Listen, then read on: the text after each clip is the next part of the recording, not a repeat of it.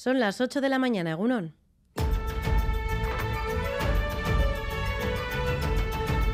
Crónica de Euskadi con Irache Martínez.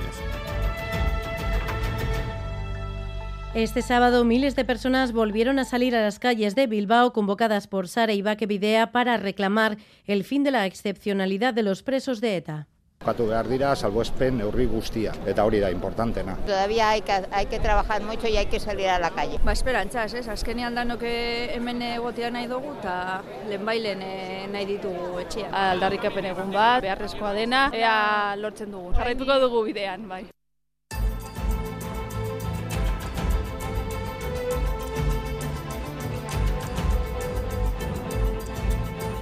Tras dos años de paro por la pandemia, la Red Ciudadana volvía a manifestarse por los derechos de las personas presas en una realidad muy diferente a la de hace unos años, con apenas una veintena de presos encarcelados en prisiones fuera de Euskal Herria y con varios casos de revocación de terceros grados concedidos por el Gobierno vasco por parte de la Fiscalía y la Audiencia Nacional, que según Sare tienen una clara intención de venganza. Enseguida ampliamos estos asuntos en esta crónica de Euskadi fin de semana, en la que también miraremos a China porque después de tres años de pandemia, desde hoy el país asiático abre sus fronteras por completo, precisamente cuando está en pleno ascenso de la incidencia por COVID.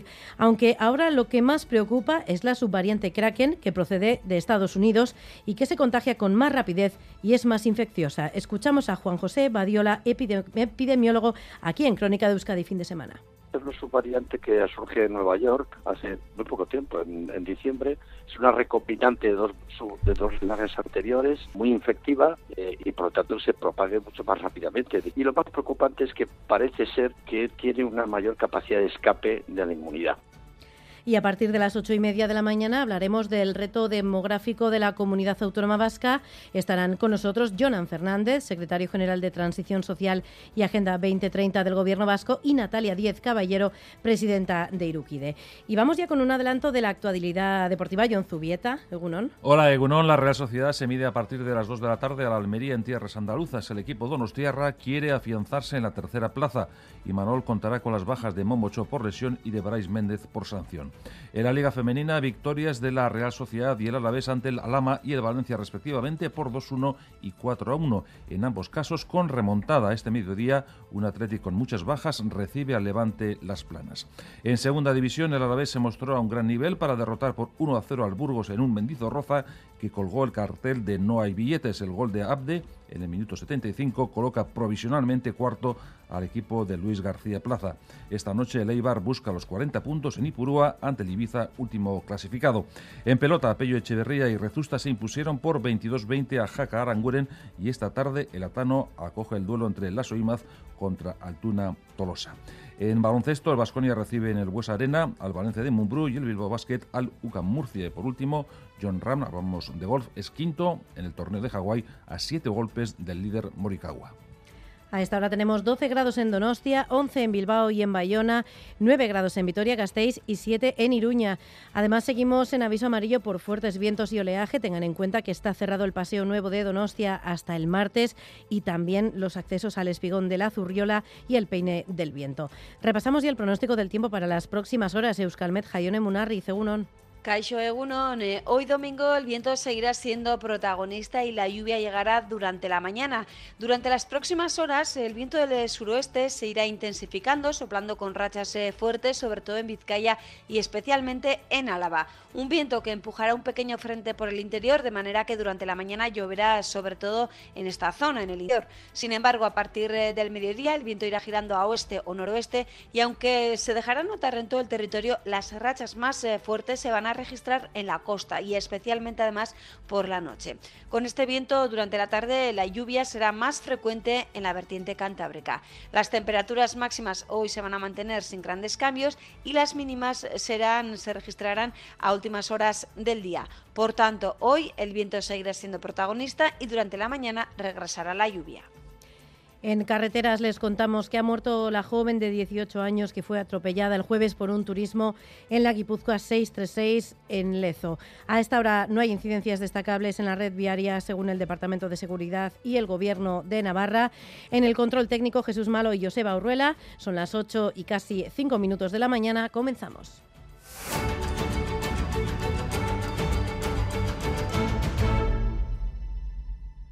Decenas de miles de personas participaban ayer en la manifestación convocada por Sare para exigir el respeto de los derechos de presos y presas vascas. Denuncian la política de excepción que sufren las y los reclusos. Eso sí, la red ciudadana valora de forma positiva que tras 34 años de dispersión y alejamiento se hayan dado avances en política penitenciaria. Eder Carrero.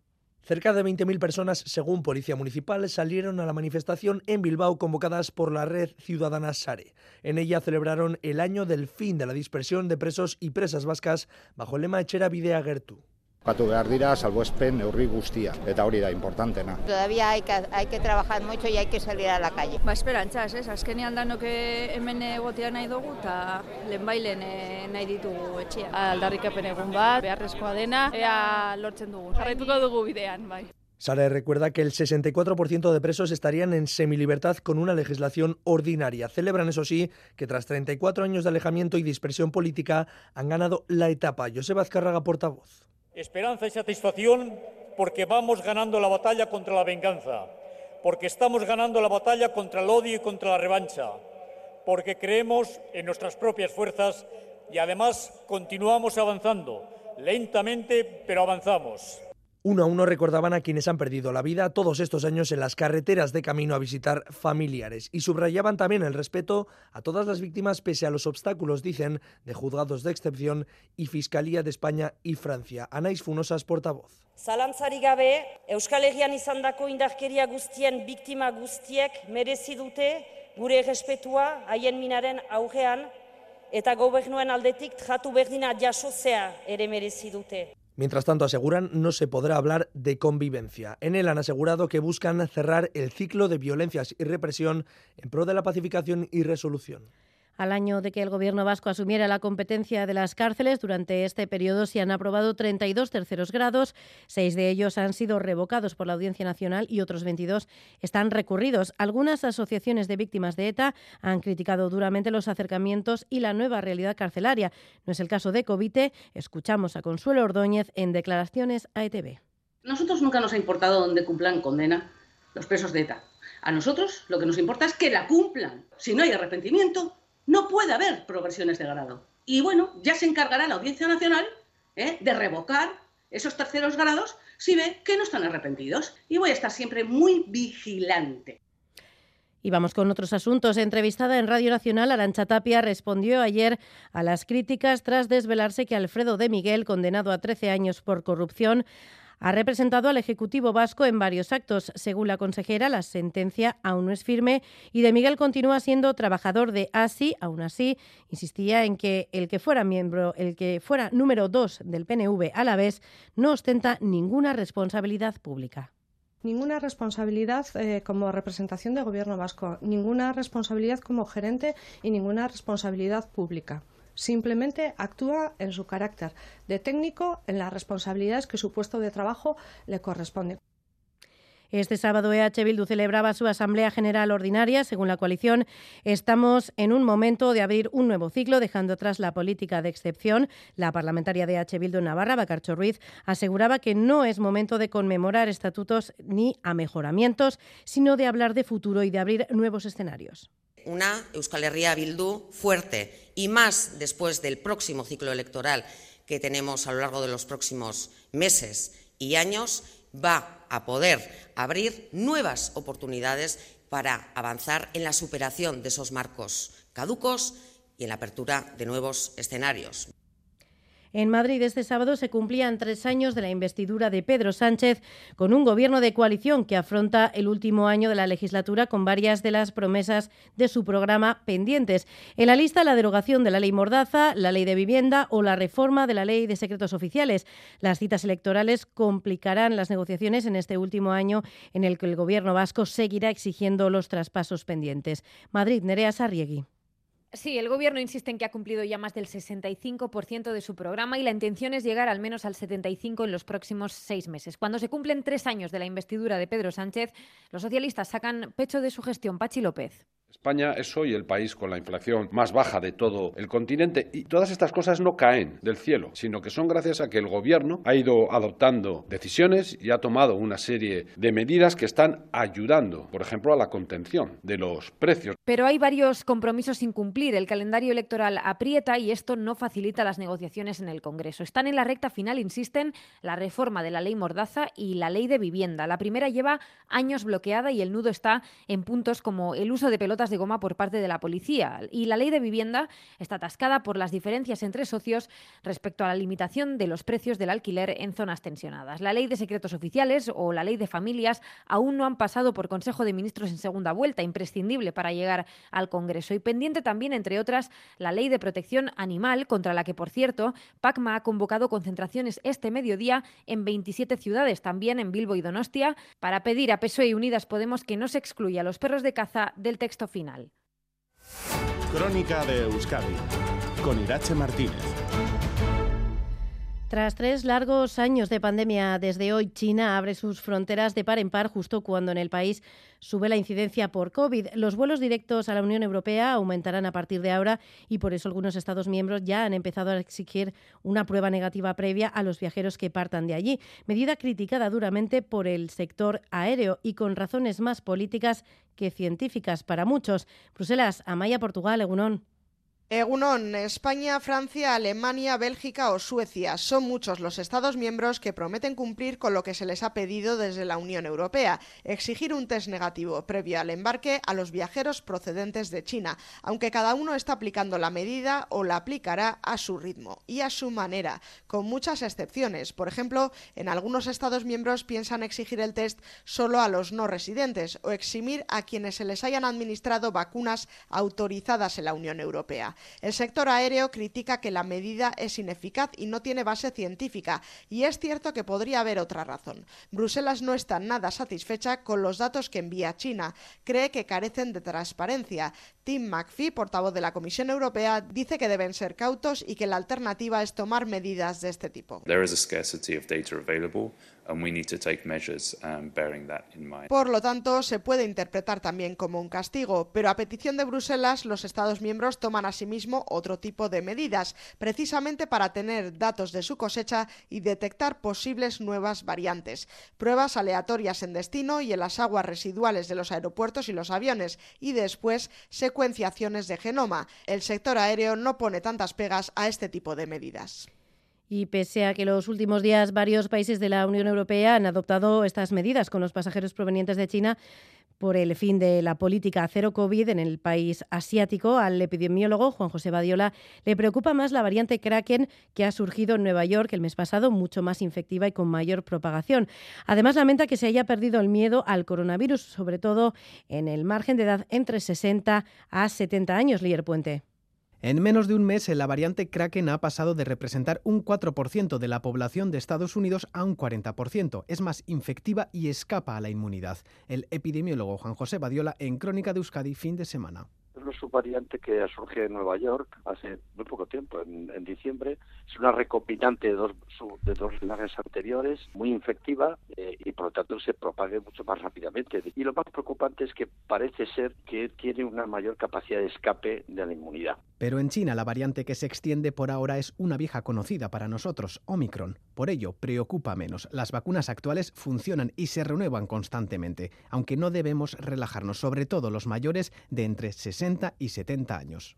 Esto sí que me parece preocupante. Así como los mayores de 80 sí que hay un porcentaje muy elevado de vacunación que supera el 90%, pero en cambio entre las personas cuya edad está entre 60 y 70 están por debajo del 50%. Esa es una cuestión que a mí me parece muy preocupante. Yo creo que estas personas deberían ser conscientes de que deben vacunarse con la cuarta dosis. A Badiola le parece prudente la postura europea de analizar constantemente las infecciones para detectar la posible creación de nuevas variantes.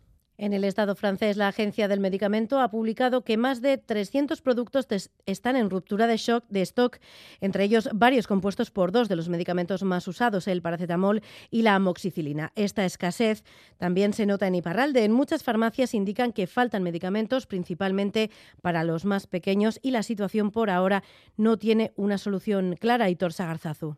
La escasez empieza a ser generalizada, así lo cuenta por ejemplo Antoine Beguery de la farmacia de Vidarte. En ce moment, on a des pénuries sur les antibiotiques, l'amoxicilline notamment. Faltan antibióticos que contienen amoxicilina en el 70% de las farmacias del estado. La amoxicilina se utiliza para curar anginas, otitis o sinusitis y es necesario para varios tratamientos. Las industrias han reducido su producción tras la COVID y por ello se ha llegado a esta situación, como indica Katisha Dusova de la farmacia de Pausu. COVID geroztikan, oraindikan ez dute lortu berriro hainbeste fabrikatu? Los farmacéuticos también lamentan que falta paracetamol. Es el caso del Dolipran, el antibiótico más utilizado para eliminar dolores y fiebre. Ven que su escasez afecta principalmente a niñas y niños. Pertzibitzen ditugu, baina kantitate limitatuak dire eta arazo handiena da azkenen e, umentzat. Supositorioak eta e, jarabe bezala. Para hacer frente a la situación, el gobierno francés ha prohibido su venta online hasta final de mes. Habrá que ver qué repercusiones tiene esta medida.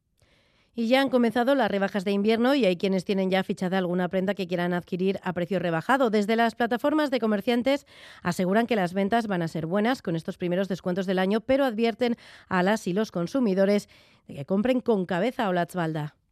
Si bien es verdad que el primer día ya no es lo que era antaño con esas carreras en los centros comerciales, siempre se guardan con buen gusto. Carteles del 30 o del 50% adornan ya los escaparates de pequeñas y grandes superficies y el vaivén de personas no se ha hecho esperar. Con la llegada de las rebajas son muchos los que se quieren dar un capricho o han aprovechado para comprar ese producto que sin descuento se va un poco de precio. Por ahí llevo unos 50, 60 euros. Alguna prenda de abrigo o así. Pues un abrigo que se me había antojado. Desde la Asociación de Bilbao Dendac aseguran que las previsiones son buenas, sobre todo después de las del año pasado, que fueron las peores de la historia. Rafael Gardiazabal, presidente de la plataforma. Afortunadamente, la previsión que tenemos para la campaña de rebajas y en general para 2023 es que vamos a superar las cifras de 2022, que es lo que, que es lo que todos esperamos. Sin embargo, advierten que se debe comprar con cabeza e ir a tiro fijo, teniendo las cosas muy claras. No, no se trata de comprar al tuntún la primera cosa que veamos, sino eh, ver prendas que, o, o cualquier artículo que realmente necesitemos, comprar en comercios locales, en comercios de confianza. Por lo general, en estas rebajas se aprovechará para comprar ropa de invierno, sobre todo después de unos meses en los que ha predominado la prenda de entretiempo. Abrimos página internacional. Más de 10.000 personas se manifestaban en Tel Aviv contra el nuevo gobierno ultraconservador israelí liderado por el primer ministro Benjamin Netanyahu. Critican sobre todo la reciente reforma judicial anunciada por el Ejecutivo Lier Puente. Sí, denuncian un golpe de Estado perpetrado por un gobierno criminal. Los convocantes aseguran que no van a quedarse sentados de brazos cruzados. El ministro de Justicia, Yarif Levin, anunciaba esta semana cambios en el sistema judicial que, según los manifestantes, supone una amenaza para la independencia de los jueces. En la marcha han participado grupos de izquierda, Estamos Juntos, el Partido Laborista o la coalición árabe Sadat Tal. Desde Rompiendo el Silencio destacan que la marcha permite construir un nuevo campo democrático que incluye a judíos y árabes, hombres y mujeres, heterosexuales y LGTBI, laicos y religiosos unidos contra un gobierno malvado. Y termina entre bombardeos la tregua unilateral impulsada por Putin. Rusia asegura haber cumplido el alto el fuego, algo que Zelensky niega rotundamente, Lier. El ejército ruso asegura que ha cumplido con el alto el fuego unilateral en Ucrania decretado por el presidente de Rusia y acusa a las fuerzas ucranianas de proseguir con las operaciones militares. Pero para Ucrania el alto el fuego solo ha sido una maniobra del Kremlin para ganar tiempo y ha denunciado ataques rusos intermitentes. Zelensky afirma que el mundo ha podido comprobar una vez más lo falsas que son las palabras de Moscú y ha impuesto sanciones a 119 personalidades rusas. El Kremlin tilda de satánicas las sanciones a religiosos ortodoxos.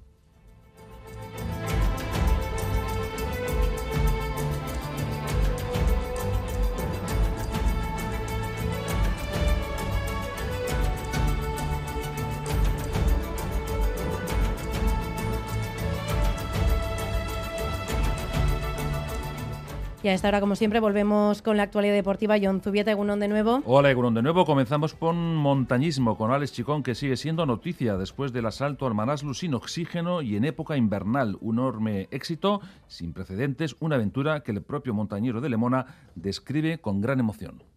Ayer mismo estábamos ahí arriba, ¿no? Entre la vida y la muerte, ¿no? yo creo que la gente no es consciente en general, ¿no? Con todos los respetos, ¿no? Cuando uno sale en una montaña como estas, ¿no? Eh, cuando salimos del campo 3 a las 10 y media, 11 de la noche, con un viento fuertísimo, unos 40-45 grados bajo cero, la sensación térmica acá en Picado, evidentemente a 60 grados bajo cero, no me ha pasado en la vida. Eh, llevar dentro las cantimploras de agua, dentro también incluso, incluido, ¿no? Entre nuestro cuerpo y, y el mono de plumas y todas las cantimploras de todos los compañeros estaban totalmente congeladas, el viento soplaba con mucha eh, virulencia y ahí lo que te hace falta eh, es eso, sacar quizás coraje, eh, valentía, ¿no? Y, no sé, ha sido de verdad muy difícil, ¿no? Como, como cuando los antiguos gladiadores salían a, los circos romanos y, y no sabías lo que te ibas a enfrentar, pues más o menos es una sensación parecida, ¿no?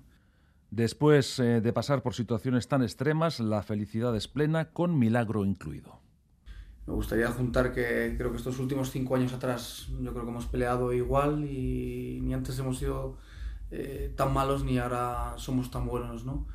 Hemos tenido suerte, eh, paciencia de estar aquí, de, intentarlo y bueno, se ha hecho una ascensión yo creo que difícil, desde luego lo he pasado peor que en el Langa Parbat, he disfrutado muy muy poquito y, el, momento que hemos disfrutado sí que ha sido muy, muy hermoso desde luego y sobre todo lo hemos peleado mucho, ¿no?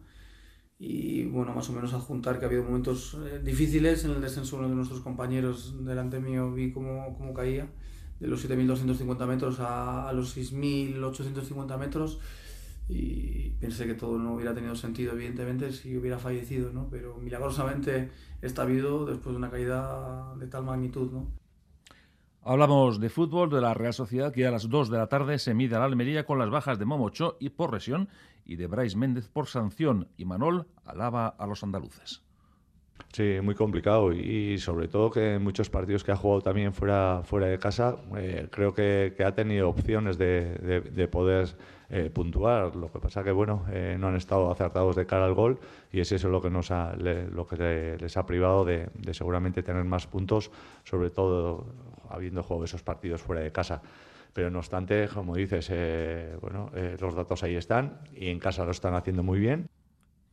Tiempo ahora para la Liga Femenina porque el Alavés sacó adelante un partido que se le complicó desde el primer minuto ante el Valencia, pero reaccionó y ganó 4 a 1. Cris Auñón se mostraba radiante por la remontada. Ellas van perdiendo, se echan adelante, nosotras con espacios pues eh, somos gente muy rápida y, evidentemente hemos podido eh, matar el partido un poco antes. Creo que es mi temporada más goleadora, eh, tengo que decir que este ha sido bueno con un poco de su, un pelín de suerte, pero, pero también cuenta. Y Juaristi animó a sus jugadoras a disfrutar de un momento tan dulce que lo disfruten porque se lo, se lo merecen, porque lo han trabajado un montón, y, pero eso, que hay que disfrutar en estos momentos, porque va a haber momentos que no sean tan buenos y en esos pues tenemos que, que hacernos fuertes para, bueno, pues para pensar en lo siguiente y en, seguir sumando. ¿no? Aquí la clave está en, en, lo que he dicho antes, en ser competitivas cada partido, en aprovechar los buenos momentos que los vamos a tener y, bueno, y el día que llegue pues pues, pues pensar en el siguiente. También la Real Sociedad tuvo que recurrir a la remontada ante una lama que parecía rival sencillo, pero no fue así, como lo destacó Natalia Arroyo. Victoria remontada muy sufrida, la verdad es que el día se ha puesto difícil, eh, soplaba mucho viento y, eso al final ha añadido hostilidad al partido. Eh, encima había muchas cosas que se podían decidir desde esa moneda al aire y a ver cuándo ¿no? si arrancábamos a viento a favor o en contra, les ha, les ha tocado a ellas apretar y, y, nos ha costado salir prácticamente del área desde momentos de saque de, de puerta del N y eso les ha favorecido, además con un golazo, pues desde el 0-1 se ha puesto muy difícil el partido. Por su parte, Manu Vanegas asumía el mismo discurso para explicar el 2-1 final. Bueno, primero contentas porque el equipo remontó un marcador que no era fácil, eh, un partido que, bueno, a nuestro juego el viento tampoco ayuda mucho, eh, factores, pero este equipo está preparado para todo. Afortunadamente lo sacamos, queríamos ganar y sabemos que todos los partidos son eh, diferentes, difíciles y bueno, eso es fútbol profesional y, y se nota en cada encuentro.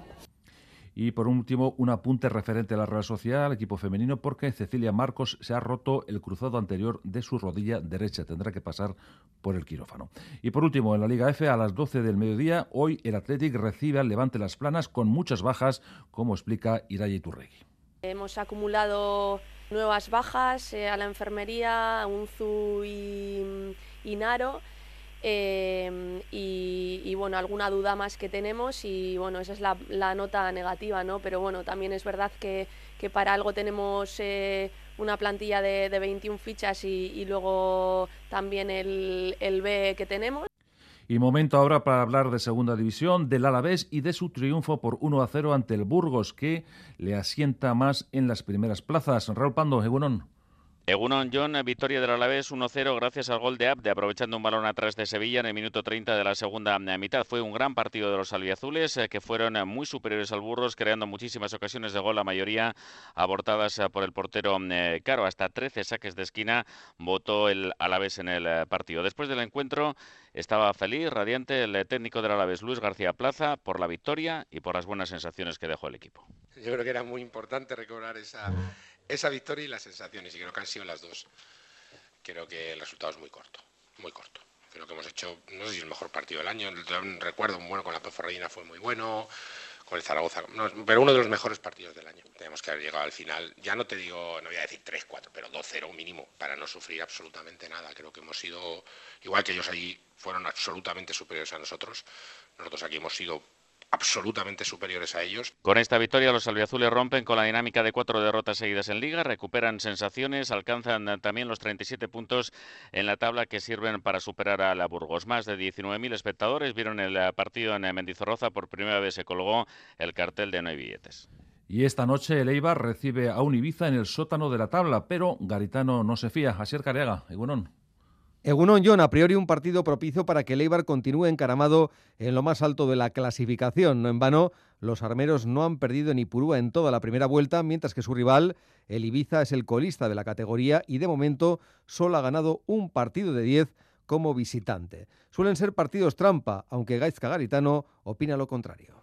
Partido trampa es como cuando crees tú, estás muy seguro de que vas a ganar y luego no ganas y te sorprenden, ¿no? A nosotros, si nos ganan es porque van a ser mejores, no porque nos vayan a sorprender, porque creo que el equipo eh, es consciente, trabaja siempre bien, sabemos de la dificultad que va a tener el partido. O sea, cuando ya lo sabes desde antes, todos los partidos eh, en esta categoría son muy igualados y da igual contra quién juega. En segunda no te puedes fiar de nadie y Garitano espera una versión mejorada de la Unión Deportiva Ibiza. Es un equipo que, seguramente hará cambios, tiene jugadores nuevos que ha fichado ahora, seguramente veremos una versión buena de ellos, mejorada, seguro. Eh, tiene un entrenador con mucha experiencia también, eh, han traído jugadores nuevos para reforzar el equipo y bueno, eh, siempre esperamos un, buen equipo rival y más nos preocupamos de, que se vea un buen, buen Eibar. ¿no? El técnico de Riostarra contará con las bajas de Correa por sanción y de Blanco Leschuk por lesión. La cita a las 9 en Ipurúa.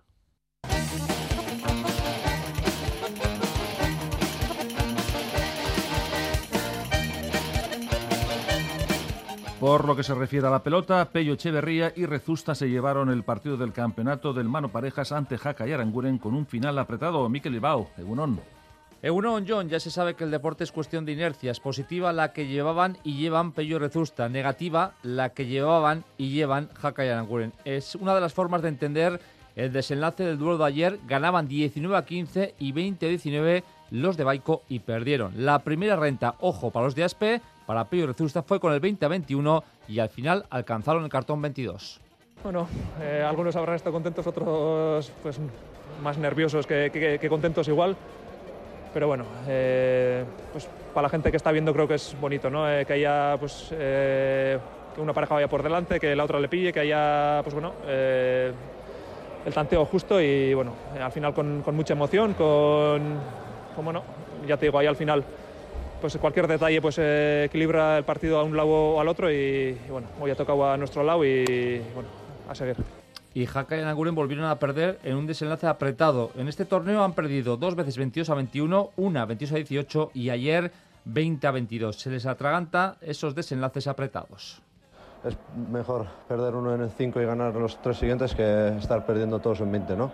Es verdad que peleamos todos los partidos, llegamos al final vivos, hoy hemos ido con ventajas, pero al final hemos, bueno, pero hemos fallado algunas pelotas nosotros y ellos han acabado y bueno, nos ha ido el partido ahí.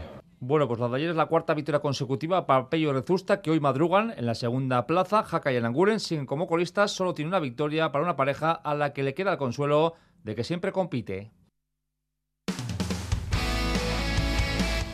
Y esta tarde, recuerden, se miden Lasso Imaz ante Altuna y Tolosa en el Latano Donostiarra en baloncesto. Hay que recordar que el Vasconia recibe el Valencia de Mumbrú y el Bilbao Basket a Luca Murcia. En féminas, el IDK se mide a domicilio al Jairis, el Araski recibe al Valencia y el Ointe Guernica se enfrenta al Barcelona en tierras catalanas. Además, el GBC venció al Oviedo por 71-86 y el Euraudi cayó por 87-72 ante el Ourense. Terminamos con un apunte de golf porque en el torneo de Hawái Rames quinto con menos 17, el líder es Morikawa con menos 24.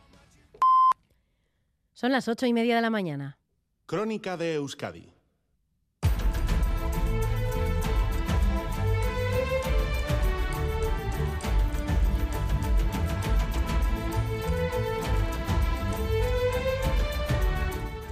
A esta hora tenemos 12 grados en Donostia, 11 en Bilbao y en Bayona, 9 en Vitoria-Gasteiz y 7 grados en Iruña. Vamos a conocer qué tiempo nos espera para las próximas horas. Euskalmet, Jaione Munarri, Egunon. Kaixo, Hoy no hay que perder de vista el oleaje y el viento y tendremos también algo de lluvia.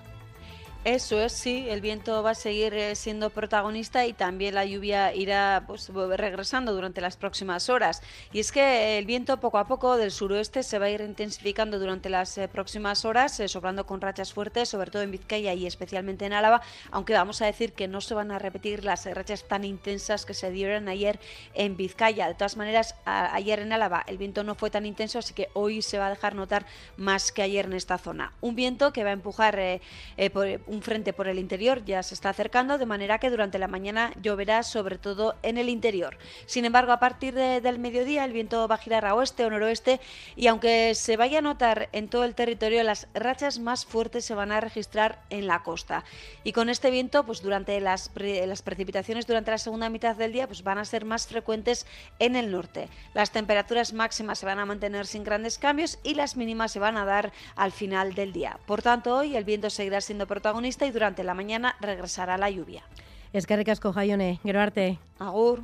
En carreteras sin incidencias, según el Departamento de Seguridad y el Gobierno de Navarra. Tú arrancas la cuesta de enero. Nosotros hacemos que te cueste menos con cuatro días sin IVA.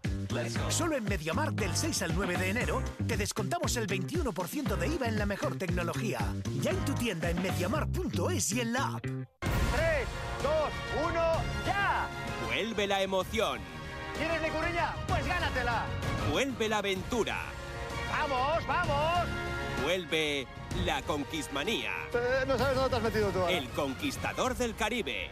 Mañana por la noche, estreno en ETV2. El 28 de mayo es día de elecciones. Si resides en España y eres nacional de otro Estado de la Unión Europea o de un país que haya suscrito acuerdo de reciprocidad, puedes votar en las elecciones locales. Para ello debes figurar en el padrón municipal y manifestar la voluntad de votar. Consulta en tu ayuntamiento y sigue las instrucciones enviadas por la Oficina del Censo Electoral. Encontrarás toda la información en el 900-343-232. Ministerio del Interior, Gobierno de España. Ayúdanos a mejorar nuestra información con tus comentarios, fotos y vídeos. Envíalos al WhatsApp de Radio Euskadi 688 840 840.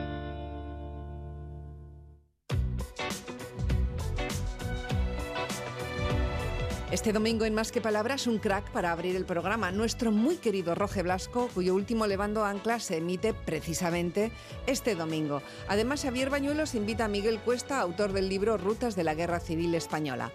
Por supuesto, Ración de Naturaleza con Gorka Velamendía y entrevista con el arquitecto Víctor Navarro para ver la obra de su colega Frank Gehry, empezando por su propia casa.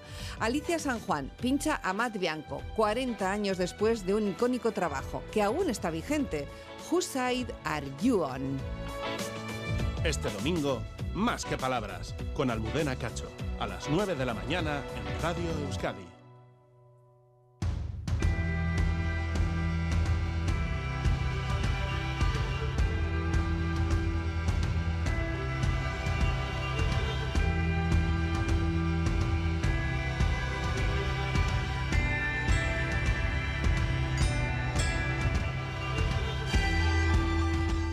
Hoy en Crónica de Euskadi fin de semana vamos a hablar del reto demográfico, uno de los ejes más importantes sobre los que el gobierno vasco quiere orientar sus políticas sociales, algo que ha mencionado varias veces el propio Lendakari y que hoy vamos a analizar en profundidad con Jonan Fernández, secretario general de Transición Social y Agenda 2030 del gobierno vasco.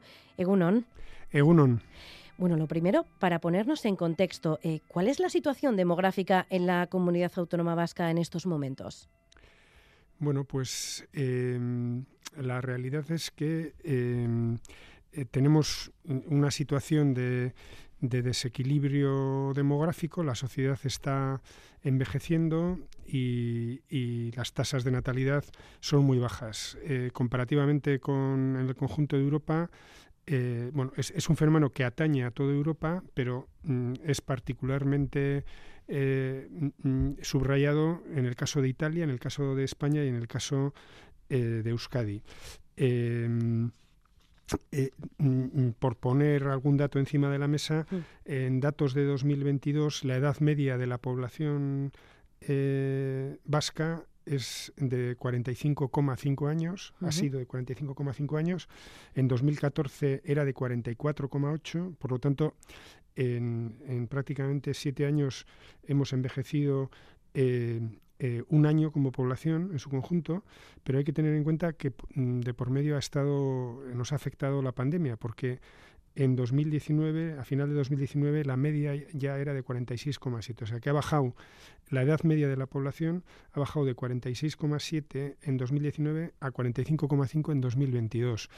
Bueno, en eh, ¿qué quiere decir esto? Quiere mm. decir que cada vez somos más mayores y eh, somos menos. Somos menos y más mayores, por lo tanto esto genera un, desequilibrio demográfico que tiene afecciones en todos los ámbitos. Tiene afecciones eh, en, la reposición de, la mano de obra en el mercado laboral, en el sostenimiento de, la, eh, de las políticas sociales, del costo de las políticas sociales, en el mantenimiento de las aulas escolares que se reducen o eh, también en el propio sistema de salud, eh, que se tensiona, entre otras cosas, porque hay eh, la población, vivimos más años, la población mayor y con necesidades especiales de atención a partir de una determinada edad se incrementa y esto pues tensiona los sistemas sanitarios. Lo estamos viendo en nuestro país y, como digo, prácticamente en el conjunto de Europa.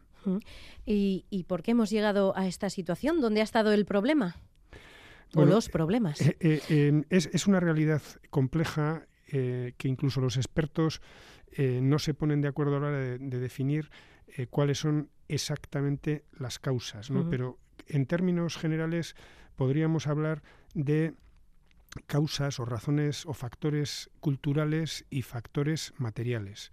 Entre los factores culturales hay un cambio que, procede ya, de, un cambio de mentalidad, un cambio de época que, mm, mm, se empieza a ver a partir de la década de los 70 o de los 80 del siglo pasado, en el que eh, se consolidan afortunadamente eh, valores que ahora son imprescindibles eh, para nuestra sociedad. desde la libertad de elegir los momentos de nuestra vida, los proyectos de nuestra vida, la dirección de nuestra vida, todo lo que tiene que ver con los valores de la igualdad eh, de género, el empoderamiento de la mujer, su acceso al mercado de trabajo. Bueno, estos son factores culturales positivos mm. eh, que han traído que la construcción de familias se inicie más tarde que eh, como se iniciaba hace pues 40 o 50 años, ¿no? Y también que el número de hijos por familia se reduzca. Ya digo que estos son factores culturales y que no siempre son negativos, son eh, positivos. Y además también se unen a ello factores materiales, factores que tienen que ver con, el empleo, con la vivienda, con la renta disponible por, las personas y por las familias y que hacen que la eh, actitud, eh, la predisposición a tener hijos e hijas, pues sea más cautelosa, más preventiva y que por eso eh, la media eh, de, hijo, de hijos o hijas por mujer en Euskadi está en torno al 1,2, 1,3, eh, que cuando la, la, media de hijos por mujer que se considera mm, deseable para garantizar eh, la, la, reposición generacional es de 2,1, ¿no? Mm. una cifra, una referencia establecida por, por Naciones Unidas. factores culturales y factores materiales hacen que la emancipación de las personas jóvenes se atrase eh, a su vez, a partir de ese primer retraso, la construcción de la familia también se retrasa, también la decisión de tener el primer hijo y a partir de ahí, pues eh, la decisión de tener un segundo hijo es más incierta, hijo o hija, y, todo esto va generando eh, pues ya, decimos que una situación de déficit en las tasas de natalidad. Y, con esta situación, eh, el Gobierno vasco eh, entiendo que ha puesto diferentes mecanismos en marcha para poder eh, fomentar ese incremento de la, de la natalidad. Ahora mismo, además, eh, ya a partir de enero se pueden eh, pedir esas ayudas de 200 euros al mes por hijo o hija hasta los tres años. Eh, cuéntenos un poco una, una, familia que quiera ahora mismo pues, tener un hijo. ¿Qué recursos ofrece el Gobierno vasco para, para ellos, para facilitarles esa entrada en la maternidad? Bueno, em, eh, hasta ahora em, eh, las ayudas que se ofrecían eran de un tipo, mm. pero eh, el pasado año, en el 2022, se aprobaron em, se aprobó la estrategia vasca 2030 para el reto demográfico, que incluye un conjunto de, de medidas em, que tienen como objetivo orientar eh, una respuesta al problema de la, de, la crisis eh, eh, en materia de, demografía. Mm. son iniciativas que tienen que ver con diferentes ámbitos, desde el educativo, el de la emancipación. algunas de las iniciativas más destacadas son una ayuda de 200 euros al mes por hijo o hija hasta los tres años, que se va a poner en marcha eh, este año. El decreto en el que se aprobará esta medida se va a aprobar en las próximas semanas. Eh, em, probablemente a partir de febrero o marzo ya se podrán hacer las solicitudes. En todo caso, se abonarán las ayudas con carácter retroactivo al 1, eh, al 1 de enero. Es decir, que a partir de este año todas las familias con hijos o hijas hasta los tres años tendrán esa ayuda eh, que creemos que puede ser eh, una ayuda importante. Otra medida que se va a poner en marcha a partir del curso 2023-2024 es la gratuidad de las eh, Aurrescolac en el periodo 0-2 años. Otra medida también que tiene como objetivo eh, facilitar y favorecer la conciliación eh, y, la crianza de hijos e hijas. Bueno, eh, eh, son en, total 36 medidas que buscan generar un ecosistema favorable a, la construcción de familias, a la emancipación de las personas jóvenes y a la crianza de hijos e hijas, em, conciliando la vida personal y la vida laboral. El objetivo es que cada persona y cada familia pueda tener los hijos e hijas que desea cuando lo desea es eh, eh, eh, mm, significativo decir que em, en este momento las familias tienen de media su primer hijo a los 31 años, poco más o menos, y cuando se les pregunta cuándo les gustaría tenerlo, pues manifiestan que les gustaría tenerlo de media a los 28 años. Por lo tanto, tenemos que contribuir a que, a que las familias puedan tener hijos e hijas que los hijos e hijas que quieran en el momento en el que lo consideren eh, oportuno. Y para eso es importante que desde las administraciones públicas eh, generemos ese ecosistema de medidas favorables que lo hagan posible. Mm, claro, porque no se trata solo de actuar en, una dirección, como sería, por ejemplo, eh, esa ayuda de 200 euros, sino pensar más en global, ¿no? En todos los aspectos que, y todos los problemas que, y dificultades que pueda tener eh, una pareja o incluso una mujer que decida tener ser madre sola, em, pues para que todos los aspectos puedan quedar más o menos cubiertos, ¿no? Porque no se trata solo del dinero, sino muchas veces, pues lo que comentaba, ¿no? Eh, la conciliación laboral, por ejemplo, es muy importante eh, el precio de los alquileres, eh, los salarios, la precariedad laboral, todo eso influye, ¿no? Entiendo, son preocupaciones que tiene la gente, la gente más joven. Sí, eh, precisamente para reforzar en esta estrategia de, reto demográfico que se aprobó en junio del año pasado, eh, mm, mm, tiene un complemento eh, que está ahora en tramitación, que está directamente dirigido a favorecer la emancipación juvenil, el adelanto de la edad en la emancipación juvenil, porque digamos que aquí está el primer atasco, el primer retraso que genera eh, otros retrasos. ¿no? En, Euskadi los jóvenes y las jóvenes se emancipan de media a los 30,2 años y en el conjunto de Europa la media es de 26 años, poco más o menos.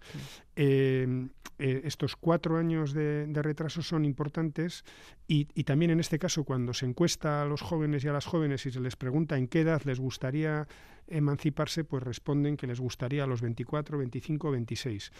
¿Qué es lo que está ocurriendo? Pues que entre eh, la mayoría de los jóvenes se emancipa a los 30, 31, 32 o, más tarde y debería poder hacerlo, si así lo desea, a, los 25, 26, 27 o 28 años.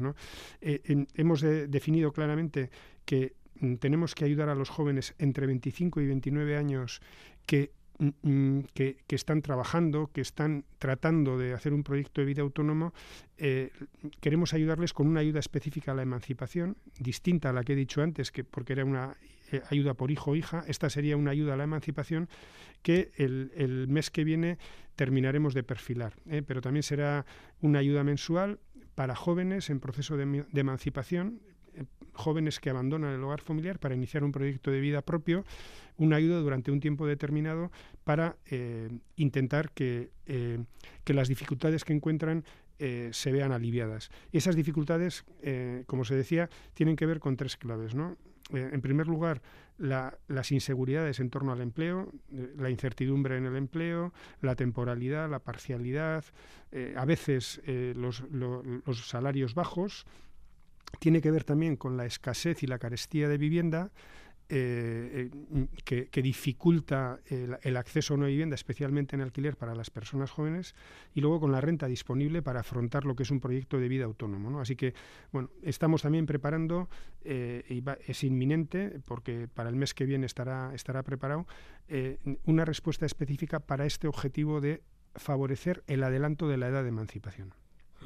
Así que habrá medidas también eh, para los jóvenes que quieran abandonar. Eh, el, hogar, la casa de sus padres, que muchas veces no es porque eh, haya esa idea extendida, ¿no? Pues es que no quieren, es que están muy bien, no se quieren ir, no, sí, se quieren ir, pero a veces no pueden, ¿no? Así que también habría recursos del gobierno vasco también orientado a ese colectivo. Sí, o sea, nosotros no, no debemos entrar como administración a valorar factores, digamos, eh, eh, mm, mm, personales o subjetivos de, de, por qué, de, si una mentalidad determinada o un factor determinado incide. ¿no? Tenemos que valorar los valores objetivos ¿no? y, y, los elementos objetivos son los que tienen que ver con el empleo, la vivienda y la renta disponible y ahí eh, queremos intervenir.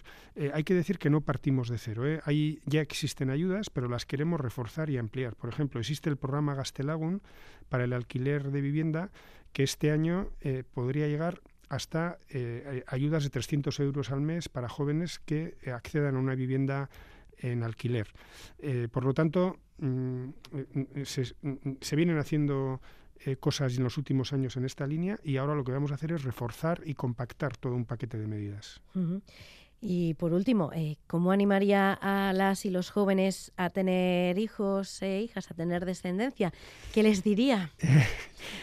bueno, eh, eh, es algo muy personal. Mm. yo puedo hablar desde mi experiencia propia y personal. Yo si tengo que dar un testimonio diré que lo más importante, lo más apasionante y lo que más sentido creo que le ha dado a mi vida ha sido el construir una familia y tener hijos e hijas y acompañarles en todo su recorrido. Eh, creo, mm, desde, mm, mm, no lo digo como ni siquiera como recomendación, sino como un testimonio de vida mío propio.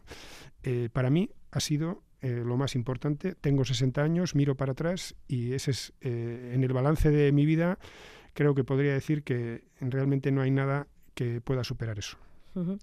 Pues Jonan Fernández, secretario general de Transición Social y Agenda 2030 del Gobierno Vasco, muchísimas gracias por estar hoy con nosotros en Crónica de Euskadi fin de semana y ya volveremos a hablar con usted a ver si se han cumplido eh, esos retos demográficos y bueno, conseguimos aumentar esa, esa natalidad. Es que ricasco. Es que ricasco, Suey.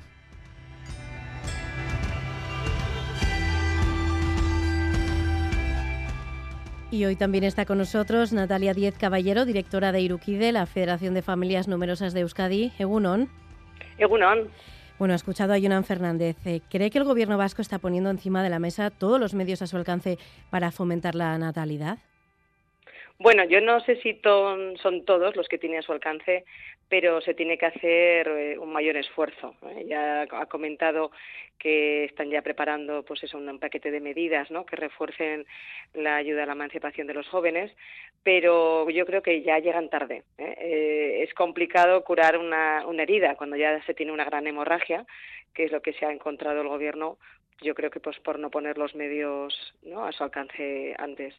Eh, desde Iruquide venimos advirtiendo ¿no? ya más de una década de esta situación que se iba agravando y la verdad que nunca se nos ha escuchado en serio. Entonces, bueno, pues sabemos que hay diferentes planes de apoyo a las familias, hay algunas medidas también de conciliación, pero que no han estado en primera línea de, actuación. Y, bueno, a mí sí que me, alegra y además, bueno, pues eh, nosotros cuando ya en 2000, a finales de 2020, eh, la consejera Artola Zaval comentaba, pues bueno, pues que íbamos a tener, ¿no? Una eh, gran estrategia de Agenda 2030 en un primer momento no se nombró ¿no? el reto demográfico y luego pues eh, nosotros en un consejo comentamos que era importantísimo ¿no? y entonces bueno pues en 2021 se lleva a cabo esa estrategia que nosotros la hemos visto con muy buenos ojos y que esperamos que esto bueno pues vaya avanzando para que eh, podamos eh, revertir esta situación. hablábamos de esa ayuda de 200 euros por hijo que tal y como decía Jonan Fernández se podrá solicitar a partir de febrero marzo que serán de carácter retroactivo desde este pasado 1 de enero. ¿Qué les parece esta ayuda? Eh, ¿Es suficiente? ¿Cuánto ¿A cuánto alcanza? Bueno, me parece que, a ver, la, ayuda es generosa y además necesaria. Sobre todo además mm, mm, porque viene acompañada de otras medidas, como ha comentado, de ¿no? la gratuidad de las ahorrescola, que va a ser un gran ahorro y muy importante para, para las familias que tienen hijos entre 0 y 3 años. Y luego también pues las ayudas para la emancipación de los jóvenes también nos parece bueno, una medida también muy acertada. Ahora, también sí que es verdad pues que no existen fórmulas mágicas para revertir esta situación demográfica y ninguna de ellas por sí solas pues van a ser ¿no? definitivas. Entonces, yo creo que es necesario pues eh, que haya una batería de medidas ¿eh? como comentaba, y, bueno, pues estas ayudas eh, por hijos pues son una de ellas. Eh, ahora, también es verdad que nadie debería tener un hijo por una ayuda económica. Otra cosa es que, dependiendo de la cuantía, que ahora mismo van a ser mucho más generosas, pues esto hacía, ¿no? Pues impedir a las parejas a tener los hijos ¿no? por impedimentos eh, reales, estas causas materiales que comentaba eh, Jonan, pues eh, que fuera un impedimento real económico el hecho de tenerlos. Claro, porque no sé si saben cuánto cuesta mantener a un bebé durante el primer año. Digo el primero porque, bueno, luego están los siguientes, no solo el primero, pero bueno. Sí, sí, no, la verdad que, hombre, somos muy conscientes del coste ¿no? que tiene un, un niño eh, por año, ¿no? Se comenta, ¿no? Desde la OCU, pues que pueden llegar a ser unos 7.700 euros. Eh, nosotros, de hecho, en 2019, antes de que, de que llegara la pandemia, hicimos una propuesta fiscal al Gobierno, eh, teniendo en cuenta el coste de, los hijos, eh, lo, bueno, lo cuantificábamos entre 6.000 y 7.000 euros y presentamos una propuesta fiscal para que, eh, en vez de deducirnos en cuota ¿no? las familias, una vez que, llega ¿no? Eh, al final a la, cuota líquida deducirnos pues entre 500 hasta 1.200 euros por hijo, podernos deducir en la base imponible, como cuando uno se deduce eh, cuando eh, bueno pues invierten en, una EPSV o cuando por ejemplo hay personas separadas que también se deducen en base imponible, podernos deducir ¿no? de los rendimientos nuestros brutos de trabajo aquellos gastos ¿no? insoslayables eh, que tenemos las familias para con nuestros hijos. Entonces, claro, si tú, por ejemplo, tienes dos, tres hijos, que tú te pudieras deducir de tus rendimientos de trabajo, pues estos 18.000 euros, si tienes, eh, ¿no? 3 por 6, 18, o 3 por 7, 21.000 euros eh, por esos hijos, y luego ya, pues, eh, eh, se tiene en cuenta esa renta disponible que tú vas a, a aportar a las haciendas forales y eh, en ese sentido pues bueno mm, parece que de momento no está convenciendo nuestra propuesta y veremos porque yo creo que eh, hay que llevar a cabo ¿eh? unas medidas fiscales que sean mucho más eh, bueno acertadas y que bueno haya un trato más justo para las familias que tenemos eh, hijos. Y le voy a hacer una última pregunta. La mayoría de las medidas puede parecer que están destinadas a reforzar esos primeros años, que son francamente complicados, pero ¿cree que a medida de que los eh, niños y niñas van creciendo, eh, las instituciones se olvidan de ellos? ¿O, cree que las ayudas están equilibradas en todas las franjas de edad? Hombre, pues es obvio que no es así. Eh, al final son medidas que se están tomando ¿no? lentamente natalistas y que buscan facilitar ¿no? la crianza de los primeros años y desde bueno en el caso concreto de las familias numerosas que bueno pues mm, vemos que hay una falta de empatía importante y que muchas veces pues eh, bueno en ocasiones pues eh, es como bueno pues eh, voy a hacer un favor o una concesión cuando realmente somos familias que estamos aportando mayor capital humano no con, con mayor número de hijos creemos que es de justicia social no y eh, nosotros bueno pues eh, eh, mira que ha habido pues diferentes decretos que han ido ampliando estas ayudas a primeros y segundos hijos no en cuanto a más a mayor número de anualidades nosotros hemos pedido y así lo hemos hecho ahora recientemente porque bueno pues como este decreto va con carácter urgente ahora hemos solicitado al Consejo Económico y Social pues que bueno pues se amplíen estas ayudas. Por ejemplo pues hubo un compromiso en 2006 eh, para que se ampliaran las anualidades hasta los 10 años para terceros hijos y sucesivos. A ver si lo logramos. Eh, creemos que, como te digo, pues es de justicia social. Creemos que hay que dar, hay que ir convergiendo con Europa eh, y que además la ley de apoyo a las familias de 2008 así lo decía, que eh, teníamos que converger a Europa a 2020 estamos ya en 2023 y bueno el paso que se ha dado es importante. Las ayudas eh, ahora ya no van a estar sujetas a renta van a ser con carácter universal hay un compromiso ¿eh? de ir eh, bueno pues estas ayudas que sean eh, no con carácter progresivo avanzando y esperamos bueno pues que, haya eh, esa bueno ese paso no adelante que llevamos más de 16 años las familias numerosas congeladas esas esas ayudas hasta los siete años. Sí que es verdad que las ayudas también han sufrido eh, un incremento notable y esperemos pues bueno que poco a poco pues eh, se vayan ampliando y Mm. convergiendo a Europa. Natalia Díez Caballero, directora de Iruki de la Federación de Familias Numerosas de Euskadi. Muchas gracias por estar este domingo en Crónica de Euskadi fin de semana. Es que ricasco. A vosotros, como siempre, agur.